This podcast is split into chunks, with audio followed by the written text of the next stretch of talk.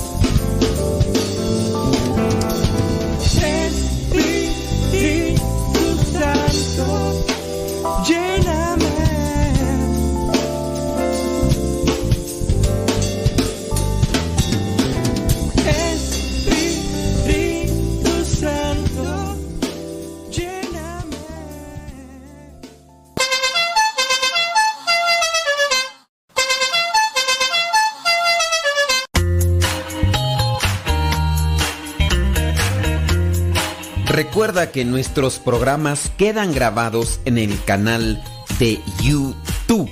El canal se llama Modesto Radio. Ahora, que si tú trabajas en una estación de radio y quieres pasar estos programas, ponte en contacto con nosotros. Te los podemos mandar ya editados para que en medio de cada bloque pongas los mensajes que tú creas convenientes. Si trabajas en una estación de radio, ponte en contacto con nosotros y te mandamos los programas que nosotros realizamos.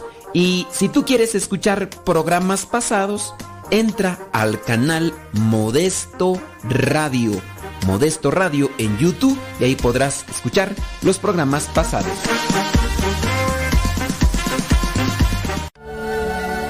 Nuestra familia está formada por muchas razas, jóvenes y viejos, ricos y pobres, hombres y mujeres, pecadores y santos. Nuestra familia se ha extendido a través del mundo por siglos. Con la gracia de Dios comenzamos hospitales, establecimos orfanatos y ayudamos a los pobres. Somos la organización caritativa más grande del mundo. Educamos más niños que cualquier otra institución académica o religiosa. Desarrollamos el método científico y fundamos el sistema universitario. Defendemos la dignidad de la vida humana, el matrimonio y la familia. Ciudades llevan los nombres de nuestros venerados santos que navegaron un camino sagrado ante nosotros. Guiados por el Espíritu Santo, compilamos la Biblia. Somos transformados por la Sagrada Escritura y la tradición que nos han guiado por dos mil años. Somos la Iglesia Católica. Con más de un billón en nuestra familia, compartiendo los sacramentos y la plenitud de la fe cristiana. Por siglos hemos rezado por ti y por el mundo cada vez que celebramos la Santa Misa. Jesús mismo sentó las bases de nuestra fe cuando le dijo a Pedro, Tú eres Pedro y sobre esta roca edificaré mi iglesia. Por más de dos mil años, los sucesores de Pedro han guiado a la Iglesia Católica con amor y verdad. Y en este mundo lleno de caos, problemas y dolor, es reconfortante saber que algunas cosas permanecen consistentes, verdaderas y fuertes. Nuestra fe católica y el amor eterno que Dios tiene por toda la creación. Si has estado alejado de la Iglesia Católica, te invitamos a que nos visites nuevamente. Nuestra familia es una en Cristo Jesús, nuestro Señor y Salvador. Somos católicos. Bienvenido a casa.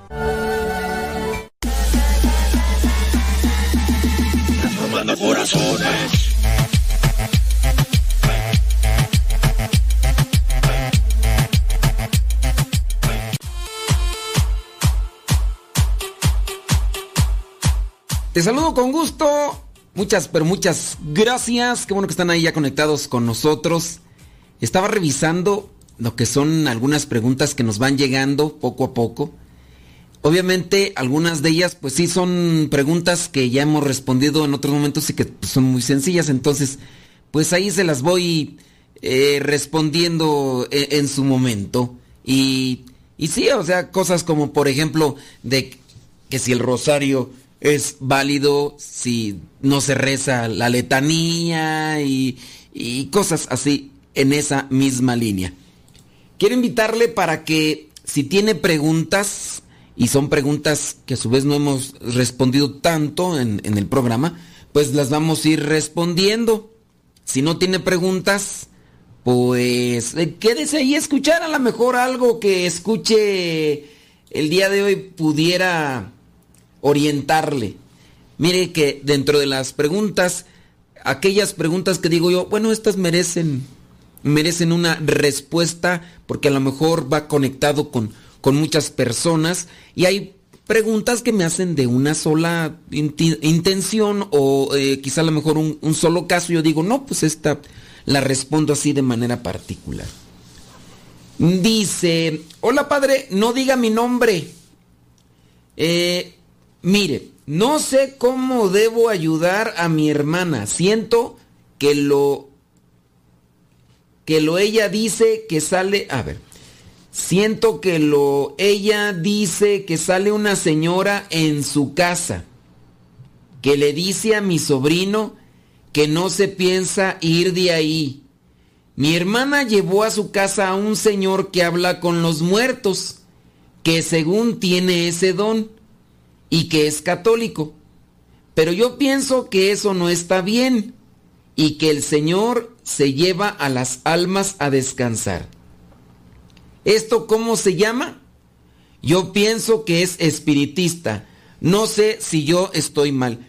Es que dentro de el mundo este de las personas que dicen que hablan con los muertos, pues hay de todo. No están los espiritistas que hablan con los espíritus, supuestamente los espíritus de personas que ya fallecieron. Pero hay de todo, también incluso chamanes, curanderos y, y demás, ¿no? La cuestión aquí que sí hay que tener cuidado. Mire, yo no dudo de que existan realmente cosas o este tipo de espíritus malignos. Yo no dudo. Digo, hay videos que son de cámaras de vigilancia, donde se ven cosas, a veces sombras, a veces... En una ocasión platicando con, bueno, yo no platicando, pero en una ocasión que estaba platicando, el padre José Antonio Fortea, él hablaba de estos espíritus, espíritus impuros, y dice, ciertamente los hay, pero no es que existan muchos, muchos, muchos. Incluso muchas de las personas que dicen que son acosadas por estos espíritus, en realidad muchos de los casos es más bien una sugestión, a veces es una mala interpretación de cierto tipo de eh, movimientos naturales, que, que, la madera, que el, el fierro, el metal se, se contrae, se expande y, y eso a veces lo malinterpretan ciertas personas para decir que son espíritus y, cosas así. Hay que buscar lo más que se pueda una respuesta lógica y también igual mirar que la persona no vaya a tener un principio de enfermedad por el cual está escuchando algo, incluso oliendo algo. Hay enfermedades que hace que la gente perciban ciertos olores y que los demás no. Pero ahí viene un problema psicológico, entonces hay que buscarle. Y ya después por ahí habrá personas que realmente hacen un conecte con, con espíritus impuros. Yo digo que sí. Yo estuve en parte tentado a ir a una casa donde se dice que en las noches se hacían ruidos y cosas de esas. De hecho, el muchacho que vivía solo en esa casa, en las noches, se iba a dormir a otra, porque decía pues que ya estaba cansado de, de, escuchar ruidos. Dice que no tiene miedo, pero que no puede descansar porque en la noche a cada rato se escuchan los ruidos y está viviendo pues solo. Y entonces ya cuando le cuestionan, oye, pero ¿qué es lo que tus papás viven? No, que sus papás sí viven, pero que en el caso dice que su papá es el que invoca a los espíritus o a los muertos. Pues ellos dicen pues que invocan a los muertos, pero pues en realidad están invocando a los espíritus malignos. Entonces le digo, pues puede ser que esa sea la raíz de lo por lo cual a lo mejor sí están estas cosas ahí en su casa y por eso es que ahora el muchacho tiene que irse a dormir a otro lado. A mí cuando me dijeron, eh, dije, pues estaría bien ir un día en la noche, pero la verdad no se han dado las cosas y además este, yo así como que tú digas que tengo tiempo libre y me lo voy a ir a, a, a, a, ver esa casa y me voy a llevar unas cámaras de video para ver qué grabo y todo eso. La verdad no lo tengo. Si, si estuviera como dentro de un apostolado que me permitiera tener esos espacios libres en la noche, lo haría, pero así como ando con el trajín de todos los días, la verdad no, no, no, no creo que, que pueda darme ese espacio.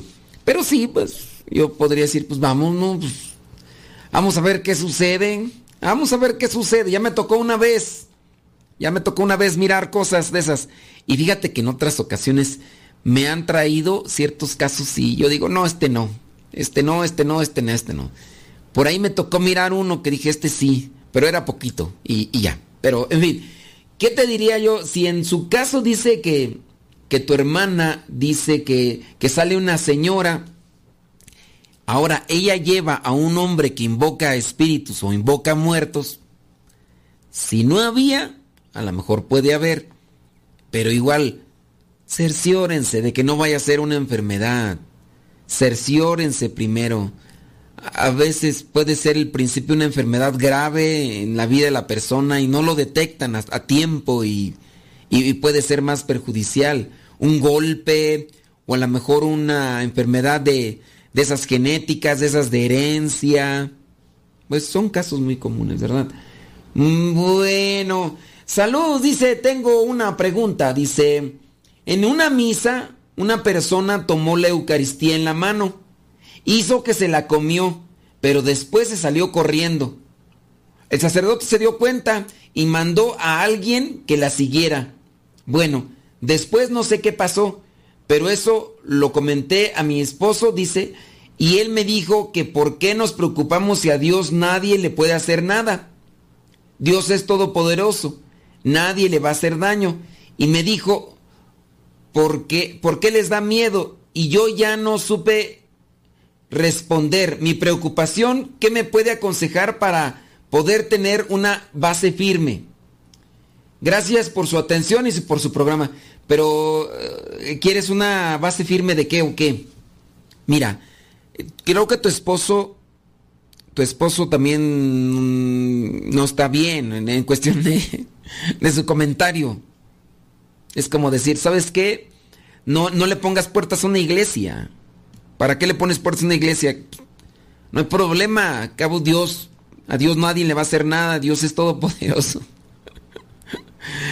La hostia consagrada puede recibir un sacrilegio. Por eso hay que tener cuidado y debe de estar uno atento, porque hay personas, si tenemos el pensamiento, la idea como la tiene tu esposo, pues no hay que poner cámaras de vigilancia en las iglesias, no hay que ponerle ventanas, no nada, porque pues nadie le va a hacer nada, ¿no? hay personas que no respetan lo sagrado. Y, Dios está ahí presente en la Sagrada Eucaristía. Y ciertamente uno debe tener cuidado porque hay personas, estábamos hablando ahorita de, de, los espiritistas, pero también hay satánicos. Hay personas que se dedican a hacer cosas malas y utilizan las cosas sagradas para cometer sus sacrilegios. A ver, ¿y qué tal si esta persona se llevó la hostia consagrada que recibió ahí en la comunión para hacer un acto satánico? Un sacrilegio, porque se puede hacer y lo, y, lo hacen algunas personas. Hay algunos que dicen que los abortos. Por ahí estaba mirando un anuncio, no sé si tú lo miraste, de una, allá en Estados Unidos, ya ves que en Estados Unidos permiten de todo, y había una iglesia satánica que pagaba los abortos que se quisieran hacer. Entonces que por ahí tenían unos, eh, ¿cómo le llaman? Billboards, unos espectaculares que tenían ahí unos anuncios donde daban a conocer que, que, que quien quisiera hacerse un aborto, que esta iglesia se los, se los pagaba. Obviamente, pues al hacerse ese aborto, pues iban a estar ofreciendo ese aborto a Satanás. Y así los tenían así como, como espectaculares. Entonces, pues hay que tener cuidado, hay que resguardar las cosas sagradas. Y en su caso, cuando a uno le toque mirar que hay este tipo de personas que se llevan la hostia, pues hay que evitar. Hay otros que entran directamente al sagrario, lo rompen y se llevan las hostias y ya ves aquel que hizo unas letras, ¿no? Con, con, las, con las hostias consagradas. En fin. Vamos a pausa, pero igual quiero invitarles a ustedes que si tienen preguntas, las hagan y en un momento más las respondemos.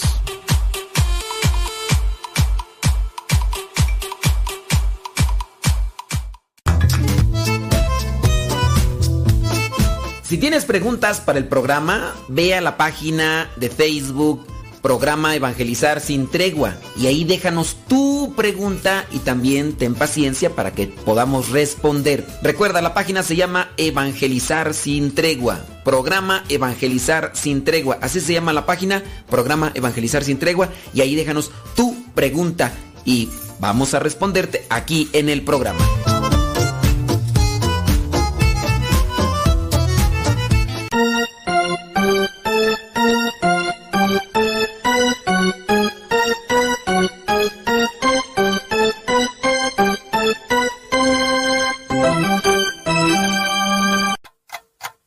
60 segundos con Dios. ¿Te ha sucedido que algunas veces no sientes ganas de orar? ¿Dudas si Dios está o no contigo? Llega un momento en donde crees que no eres digno de estar con Él. A veces sientes que no vale la pena seguir adelante. Ten mucho cuidado. Ese pensamiento hará que caigas en una crisis de fe, el momento ideal para dejar de creer y de esperar.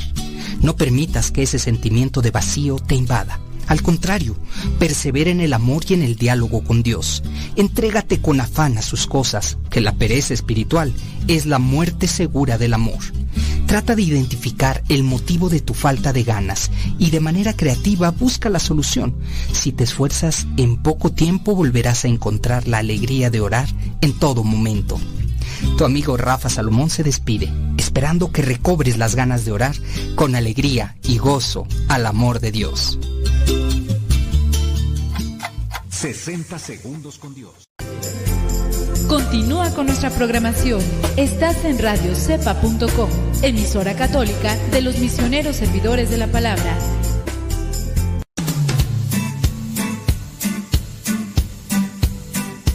Desde agosto del año 2009, aquí está Radio Cepa y seguirá estando hasta que Dios no diga otra cosa. Recomienda a Radio Cepa para que sigamos adelante hasta que Dios no diga lo contrario. Radio Cepa, ñaca ñaca.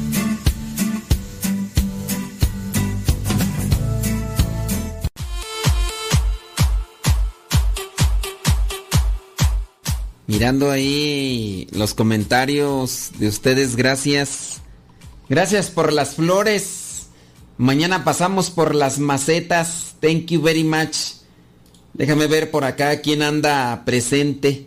Sí, es que me, ponen acá escuchando y yo digo, pues está, está, bien, compártelo, compártelo. Y luego me lo comparten a, mí. Y yo digo, no, compártelo a otras personas, por favor, porque pues, si no me lo compartes a mí, pues ¿Qué, chiste tiene? Dice, saludos, dice, que tú. Desde acá, bueno, aquí no es para dar saludos, ¿ok? Eh, déjame ver acá, dice, acá en... Ok, muy bien, muy bien. Dice, saludos, dice, acá estoy, eh, ah, qué bueno, mientras están comiendo, me parece magnífico. Dice, mm, con mis hijos, eh, comentarles a estos chamacos, dice, porque a través de su programa se da la plática entre ellos y yo del tema que de otra forma no sería fácil abordar con ellos.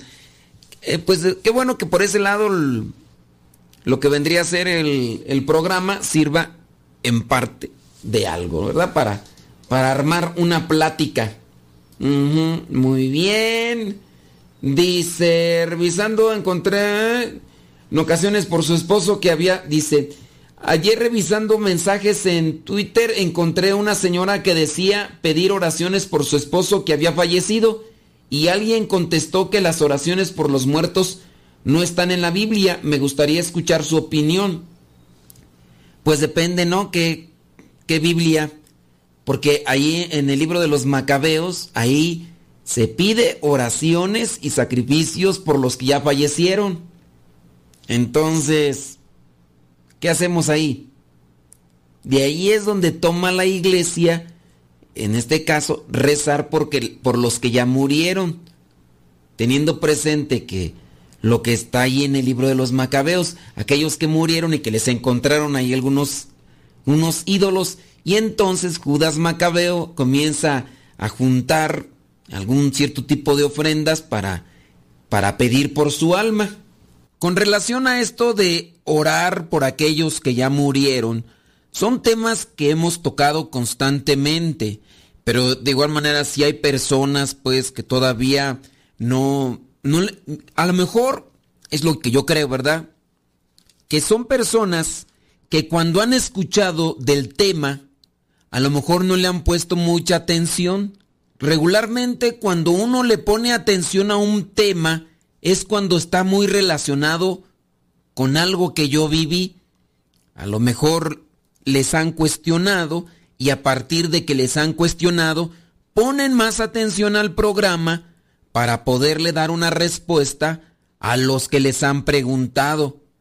Yo creo que también igual por eso es conveniente que ustedes nos manden sus comentarios cuando ustedes les hayan preguntado sobre cierto tipo de mm, tema dentro de la fe, pues que nos digan, oye, eh, me preguntaron esto y tratar de darles una respuesta. Bueno, eh, si quieren más adelante hablamos de esto.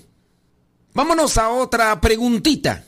¿Qué Biblia recomiendas para principiantes? Mm, pues trata de mirar una Biblia pastoral. Yo te recomiendo una Biblia de esas que, que tienen notas de pie de página.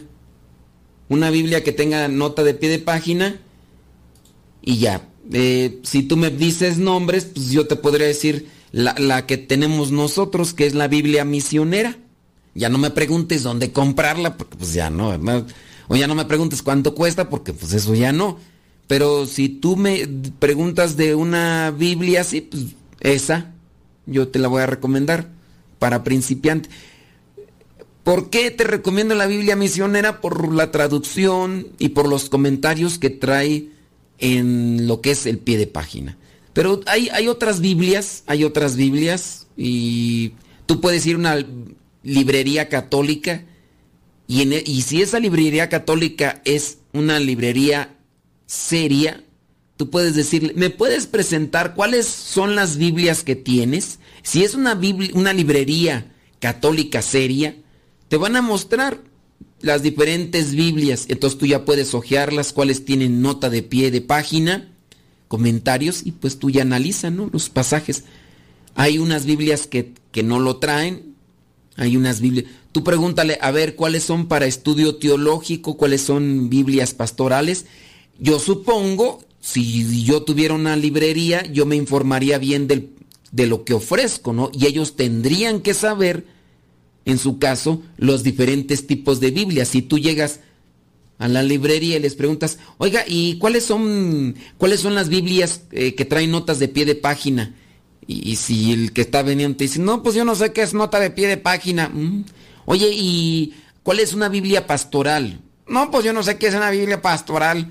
Oye, ¿cuál es una Biblia de estudio? Ay, yo no sé, a mí no me preguntes, ahí están los libros, cómpralos si quieres. Si te responden así, entonces no es una librería seria. Si tú ya quieres algo así más elevado, pues están las Biblia interlineal y otras más. Las Biblias regularmente se diferencian por una traducción. Tú dices una Biblia para principiantes, pero principiantes de la lectura de la palabra de Dios, hay Biblias que se acercan mucho a una traducción lineal, así casi como, como fue escrito. El problema es que si el principiante tiene pocos estudios, no le va a entender. Uno también necesita tener un cierto tipo de cultura y de conocimiento intelectual para poder comprender cierto tipo de traducciones. Por ejemplo, cuando yo me pongo a leer algunos libros eh, de, de, un, de un cierto tipo de nivel intelectual, si yo no tengo conocimiento gramatical o cultural, pues no le voy a entender esos libros.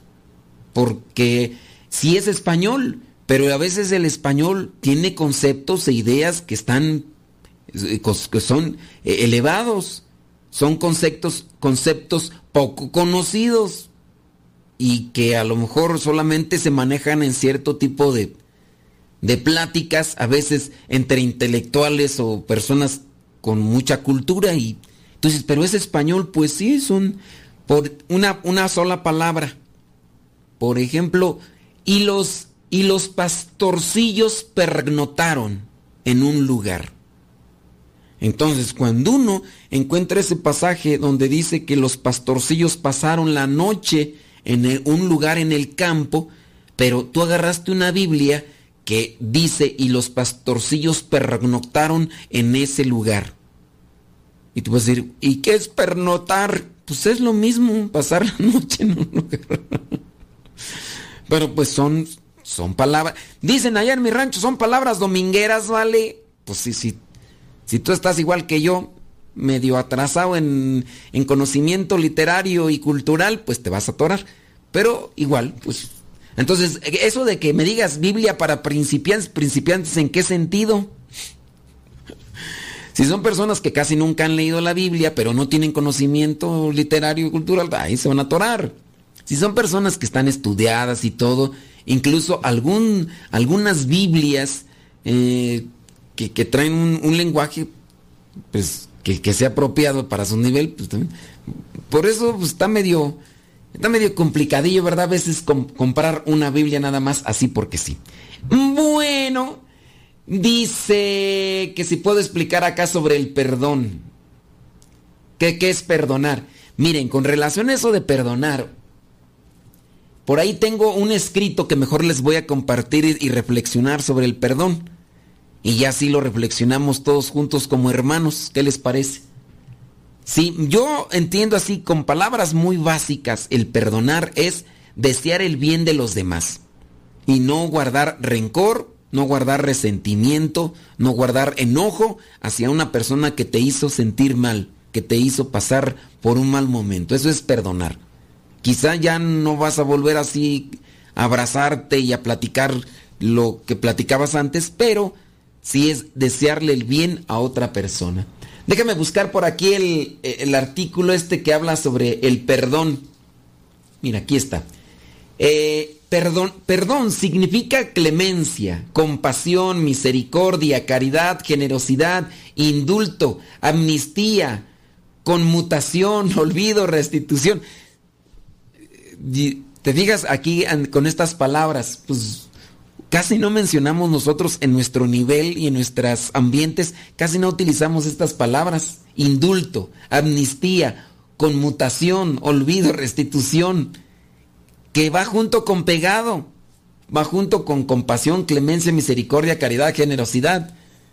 De hecho, podríamos buscar las, etimologías de, de la palabra amnistía, de conmutación, restitución, indulto, que son palabras bueno, restitución sí, ¿no? Porque dicen, voy a restituirte esto y, ya, me lo va a cambiar, ¿no? Pero ese es el perdón, dice. Los padres tienen que aprender a perdonar a los que han ofendido. Esto se hace practicando o ejercitando la virtud humana del perdón. Si no dan ejemplo, nunca podrán enseñar a sus hijos a saber perdonar. Esto lo tiene que esto, esto lo tiene que irlo practicando desde muy pequeños.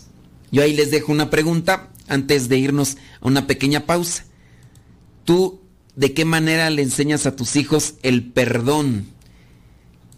¿Has perdonado a alguien y le has dicho, hijo, mira, tienes que hacer esto? ¿O será que a veces hablan los papás a sus hijos del perdón y los esposos están peleados y ni se hablan? Ahí te lo dejo. Deja que Dios ilumine tu vida.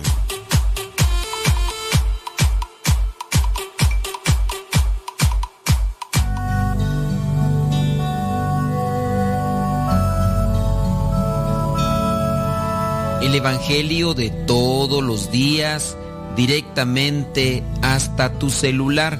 Es muy sencillo. Hay una aplicación que se llama Telegram. Esta aplicación es muy similar a WhatsApp, pero tiene cosas mejores. Tú puedes meterte a Telegram, buscas el grupo que se llama Evangelio MSP. M de María, S de silla, P de pera. Evangelio MSP, te unes a ese grupo y te va a llegar el Evangelio todos los días.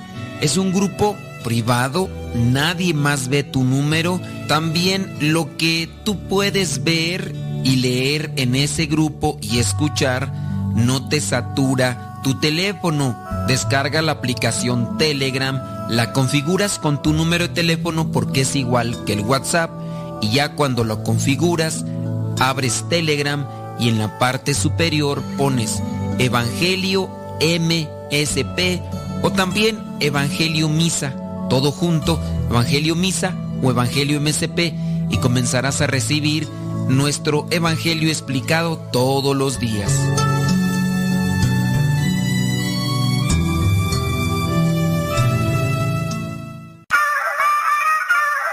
Somos católicos. Aquí somos católicos.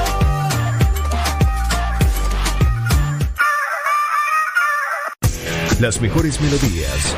Las mejores melodías. La música que te acompañe en tus actividades.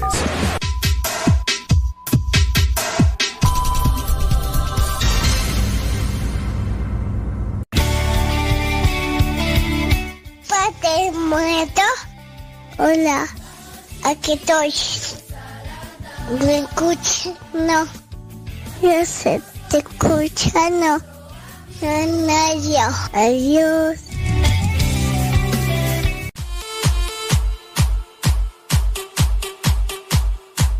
Vientos huracanados, eso es Toño, Pepito y Flor.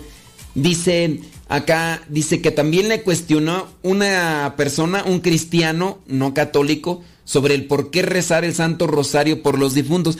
Pues es rezar por los que ya murieron y pedirle a Dios que tenga misericordia de ellos. Y si en su caso te dice, no, no debes de rezar, bueno, eso es lo que tú crees, yo sí considero que hay que pedir a Dios misericordia por los que ya murieron. No, pero que no se debe. Bueno, eso es tu idea, tu creencia. Eh, en la Biblia, ahí está en el libro de Macabeos. No, que ese libro no. Está en, está en el libro de los en la Biblia de los setentas. Ahí está el libro de los Macabeos. Que tú no lo tomes en cuenta, que tú digas que es apócrifo, que tú digas lo que tú digas, bueno, pero ahí está en la Biblia de los 70, en la Biblia de los setentas, en la Septuaginta, que era la Biblia de los tiempos de Jesús. Eh, era la Biblia de los tiempos de Jesús. ¿Qué si tú no la quieres creer? Pues ya. Déjame ver por acá. eh, dice, ¿qué más tú? Eh, ándele pues, muchas gracias. Acá saludos y demás. Oye, estábamos con esto de, del perdón. ¿Qué es el perdón? Entonces, los papás tienen que enseñar a sus hijos sobre el perdonar. ¿Quién de ustedes, teniendo una familia numerosa, de repente tiene ya, pues esto pasa ya, ¿verdad? Cuando uno va creciendo, porque también crece nuestro orgullo y nuestro resentimiento. Y podríamos estar enojados con nuestros hermanos de sangre o con nuestros primos y los, y los hijos se dan cuenta de eso.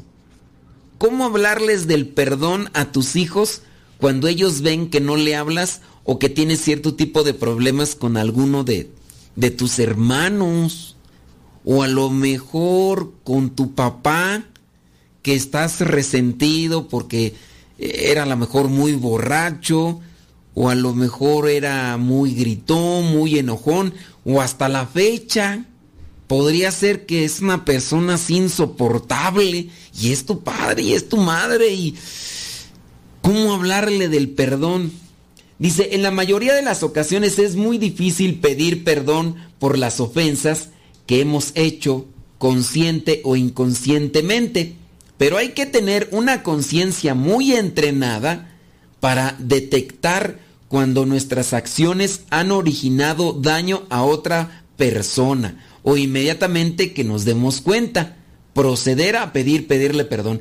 Pero ¿cuántos de nosotros a veces caminamos del día a día y no nos dimos cuenta que lastimamos a otra persona? Pero ciertamente, ¿verdad? Con este tipo de conciencias cristal que se van ahí formando en la actualidad, que hasta de lo que no se ofenden, pues sí, las generaciones cristal, o yo no sé llamarle generación cristal porque ya no solamente es un grupo de personas, sino, eh, o un, una generación, sino más bien es, son muchas personas grandes o chicas que se ofenden hasta de lo que no.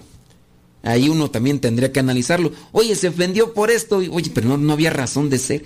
Pero sí analizar. Ahí es donde se necesita una conciencia bien clara.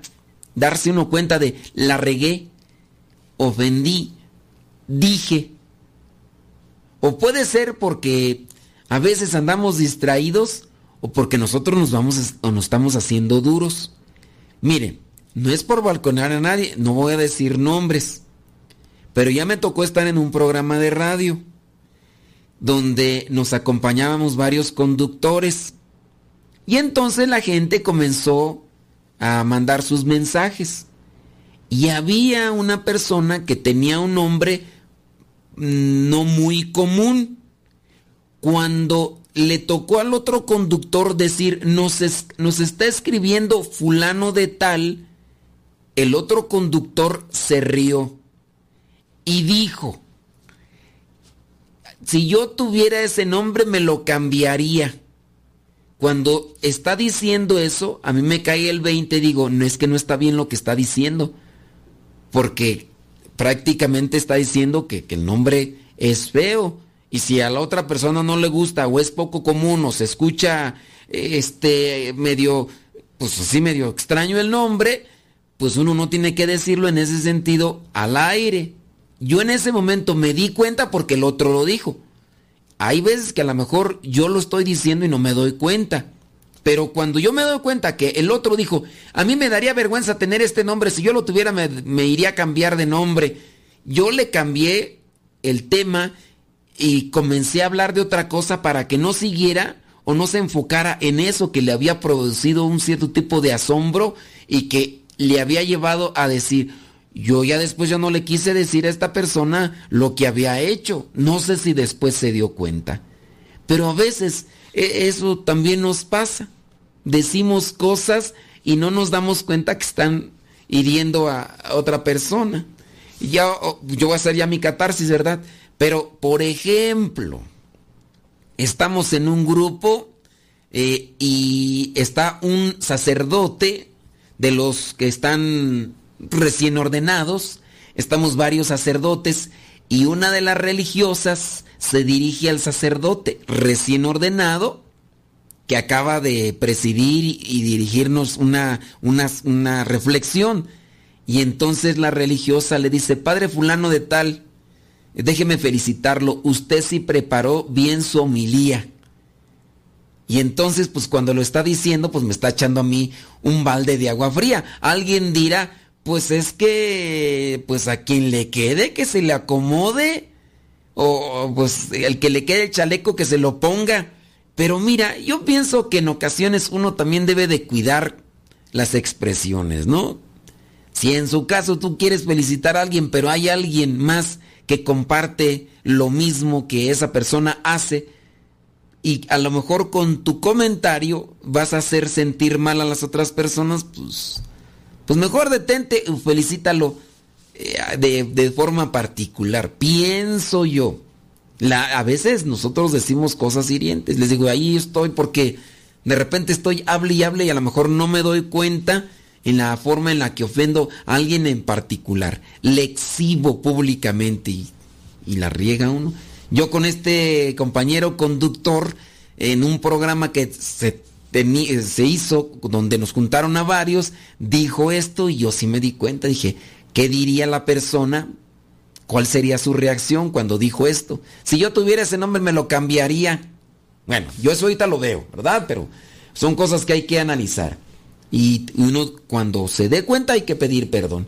Esto demuestra una gran integridad que debe inculcarse en la educación de las virtudes y valores humanos a los hijos. Nadie puede tener la humildad necesaria para pedir perdón si no se acostumbra a perdonar por las ofensas recibidas. Entonces, para saber perdonar, hay que también saber pedir perdón. Para saber perdonar, hay que saber pedir perdón. Y en el caso de, de para perdonar, hay que también reconocer nuestras faltas y de inmediato no dejar que se enfríe el asunto, porque si uno deja pasar la regada que uno cometió, a lo mejor uno se va haciendo va siendo como como un- una coraza y después vas a seguir haciendo las mismas cosas y tú vas a pensar que no no son graves, entonces mejor antes pedir perdón. Número uno de los consejos que nos dan aquí sobre cómo para perdonar. Pedir perdón, pedir perdón. A ver, ya me revolví. Taca, taca, tan, regrésate. Pedir que nos perdonen. Es excelente tener la entereza de pedir perdón a otros por las ofensas que les hemos hecho, pero esa petición de perdón, para que sea verdadera y completa, tiene que ir acompañada principalmente de estas dos condiciones. Un firme propósito de enmienda y de la decisión y hechos de satisfacer todos los daños que hayas podido realizar y que esté en nuestra mano el poder reasirlos. Es decir, el poder realizar aquellas cosas que me lleven verdaderamente a manifestar un arrepentimiento. Si voy a pedir que me perdonen, debo de estar comprometido a realizar cosas que me han pedido a cambio de ese perdón, que es lo que a veces no se da en algunos matrimonios. El esposo la esposa falló en la infidelidad y entonces se arrepiente porque pues ya el otro está cobrando factura y le dice, sí, perdóname. Si la esposa le dice, muy bien, te voy a perdonar viejo, que eso es lo que yo le recomiendo, ¿no? Señora, si su esposo le fue infiel y después él se arrepiente y le pide perdón, no se la dé tan fácil. Dígale, muy bien, yo te voy a perdonar. Pero primero te vas a confesar. Primero te vas a ir a tomar unos cursos de Biblia. Vas a participar de retiros, por lo menos una vez cada dos meses. Y vas a frecuentar conmigo la iglesia. Vamos a escuchar la palabra de Dios para que a ti te dé fortaleza y no caigas nuevamente en tus cochinadas. Y que a la señora le sane su corazón, le sane su herida. Si el esposo no acepta esta propuesta, entonces en realidad no está dispuesto a pedir que le perdonen. No está dispuesto, porque tiene que asumir las consecuencias y tiene que buscar reparar la ofensa, pero sobre todo sanar y curarse de aquella tentación de cometer esos actos impuros con otras personas. Yo ahí se los dejo. Así que, señores, váyanle midiendo el agua a los camotes con sus esposas, porque las esposas ya están apuntando ahí. Deja que Dios ilumine tu vida.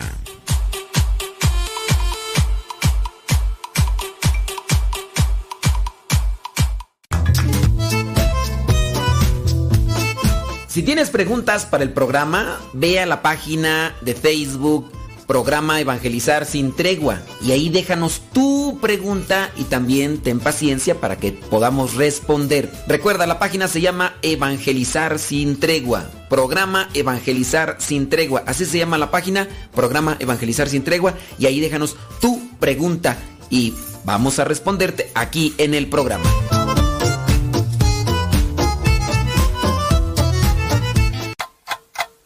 60 segundos con Dios. Tener fe es aceptar lo que Dios permite en nuestra vida, aunque no lo entendamos, aunque no nos guste. Si tuviéramos la capacidad de ver el fin desde el principio tal como lo ve, entonces podríamos saber por qué a veces conduce nuestra vida por sendas extrañas y contrarias a nuestra razón y a nuestros deseos. Tener fe es arriesgar todo a cambio de un sueño, de un amor, de un ideal. Nada de lo que merece la pena en esta vida puede lograrse sin esa dosis de sacrificio que implica desprenderse de algo o de alguien a fin de adquirir eso que mejore nuestro propio mundo y el de los demás. Tener fe es confiar, pero confiar no solo en las cosas y en las personas, sino en el Dios que obra, actúa y habla a través de las personas y de los acontecimientos. 60 segundos con Dios. Desde la oscuridad del mar aparece, te tienes que cuidar. Tío Modesto, cuando vengan me cantan la canción de como un tiburón. Ahí viene, ten cuidado. Ahí viene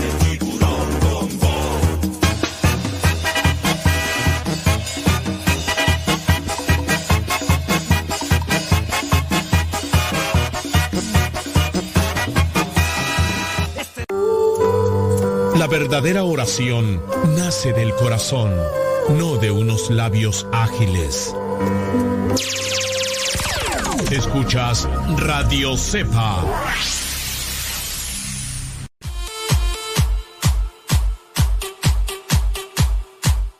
¿Cuántos de ustedes de repente han estado distanciados con alguien porque estaban enojados y después de un tiempo ya se acercan y todo? Hasta como que uno está más libre, ¿no? Ya como que fluye en la vida. Y es lo que nos hace falta a muchos. No sé si te ha pasado que estás enojado con alguien y llegas a una reunión y ahí está presente y te sientes incómodo desde el momento en el que sabes que está ahí. Y es algo, una sensación pues realmente así que no, no te deja, no, no te da paz, no te da tranquilidad. Entonces, pues no hay mejor como llevársela bien, ¿no? Y, y tratar de hacer siempre las paces y con humildad pues reconocer nuestros errores y lo demás. Bueno, vámonos. Dice acá el número 2, perdonar a otros. Es muy difícil perdonar completamente. Es difícil perdonar completamente. Sin deseos de venganza, reservas ni dobleces a los que nos han ofendido. Es difícil perdonar completamente. Máxime cuando los ofensores no demuestran arrepentimiento ni propósito de la enmienda y tienen la expresa intención de seguir ofendiendo. Pues cómo pues. Pero no se nos debe olvidar conocer el perdón, perdón, conceder el perdón a los que nos ofenden de la misma forma que nosotros queremos que nos perdonen por los daños que hemos hecho. La iglesia nos enseña que debemos perdonar 70 veces 7, que quiere decir perdonar siempre. Así que tú, si alguien te dice que le perdones, pues trata de perdonarle aunque no veas realmente un propósito de enmienda, de reparación por parte de la persona que expresa que le perdones. Al final, tú al otorgar el perdón, te estarás también liberando. Número 3. Perdonar pero no olvidar. Puede haber perdón sin olvido. Puede haber perdón sin olvido, pero nunca acompañado de rencor o del deseo de venganza. No olvidar las ofensas recibidas puede mantener la guardia bien alta del ofendido y del ofensor para impedir que los hechos vuelvan a ocurrir. El ofendido puede decir al ofensor que esta vez le perdona incondicionalmente, pero que no lo vuelva a repetir. Pero se debe buscar la verdad de los hechos a través de recuperar la memoria histórica como paso previo al perdón y a la reconciliación.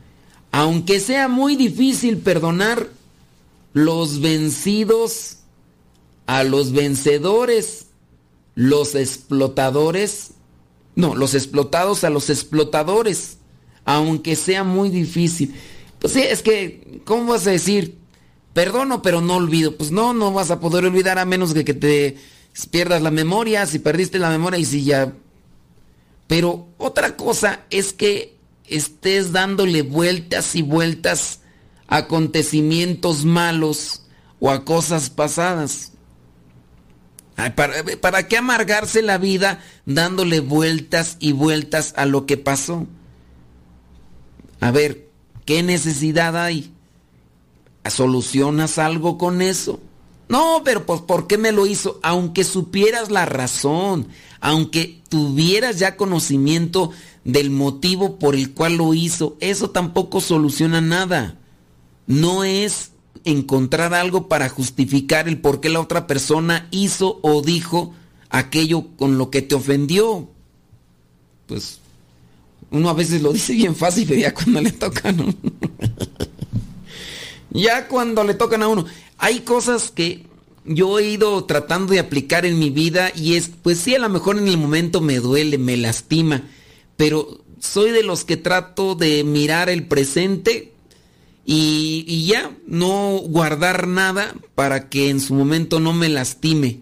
Y sí, o sea, a lo mejor sí me duele que me hayan hecho esto y lo otro, aquello, pero ya, si me preguntan, oye, por ejemplo, ¿te acuerdas lo que hizo hace un año, dos años? No, la verdad, trato yo de estar saboreando el día a día y pues sí, a lo mejor en aquel momento sí me dolió, ¿verdad? Pero ahorita ya no. Número cuatro, pedir perdón por hechos de otros. Suelen ser peticiones de perdón simbólicas, llenas de buena voluntad, para demostrar humildad, arrepentimiento y el deseo de que no vuelvan a ocurrir, aunque puedan caer en una filigrana de hipocresía. El perdón lo piden algunos colectivos a otros que sufrieron hace muchos años graves daños de terceros, aunque esos daños, debido al paso del tiempo, sean imposibles de remediar, satisfacer ni concretar tanto por parte de ofendidos como de los ofensores. Ejemplo, los crímenes en tiempo de las cruzadas, en los de los nazis, en los de la esclavitud, en los de las guerras, persecuciones. Pues querer que diga uno perdón por cosas en las que uno no estuvo ni siquiera involucrado y solamente es como una petición de tinte político, ¿no? Que pidan perdón por lo que hicieron sus antepasados, pero yo que tengo la culpa, no, pues es que pide perdón y pues, el hecho de que pidamos perdón no va a hacer que volvamos al pasado y se reajusten las cosas para evitarlas, son situaciones que no nos que no nos conectan, que no nos vinculan y que el hecho que yo pida perdón o que pasen este tipo de cosas no van a solucionar efectivamente nada. Número 5. El perdón como virtud humana. El perdón es, es un acto de amor gratuito que dignifica al que lo pide, al que lo concede y al que lo recibe. Entonces, el perdón es un acto de amor gratuito que viene a dignificar, es decir, que le viene a afectar positivamente el perdón al que lo pide.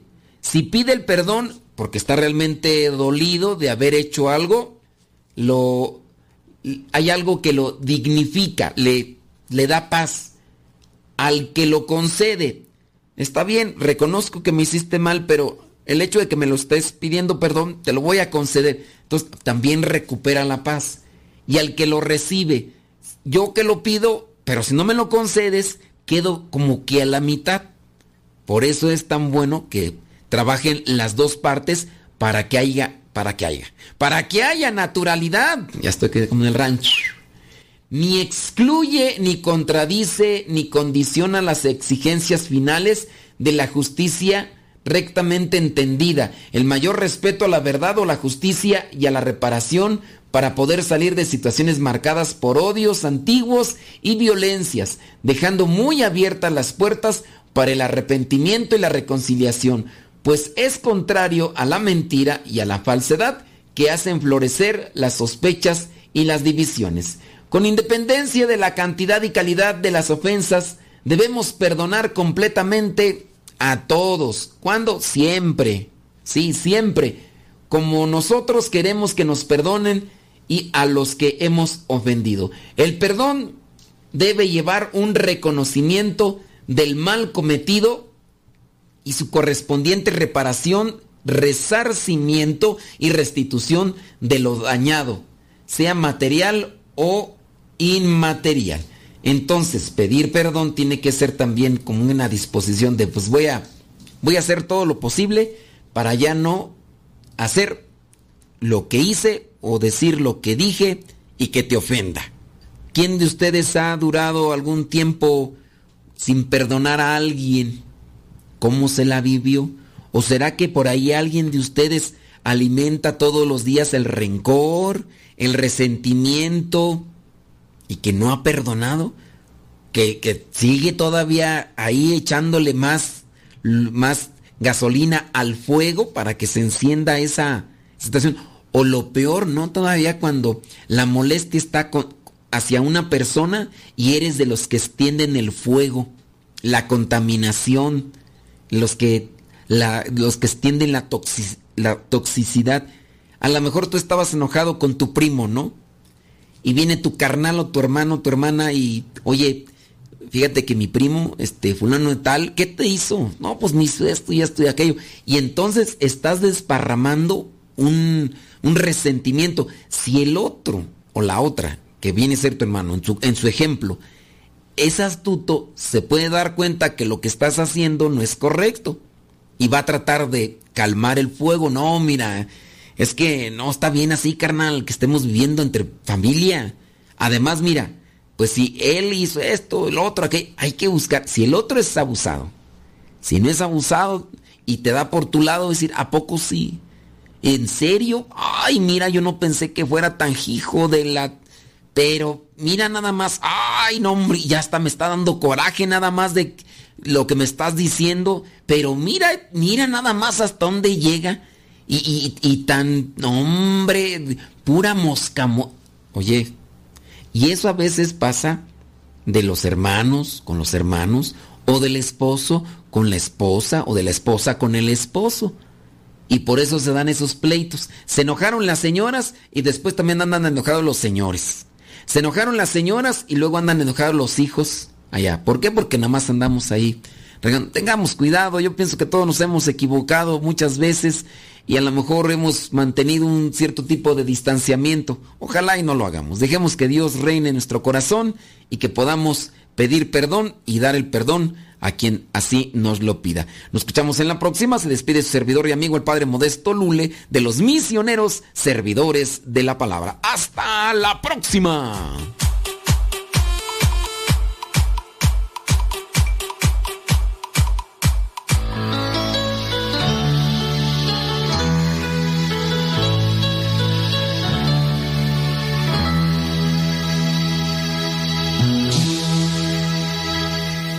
Por favor, déjame hablar contigo, porque ahora me siento en gran soledad. Sé que es bueno y sé que quiere a ti se acerca. No lo despides sin mostrarle.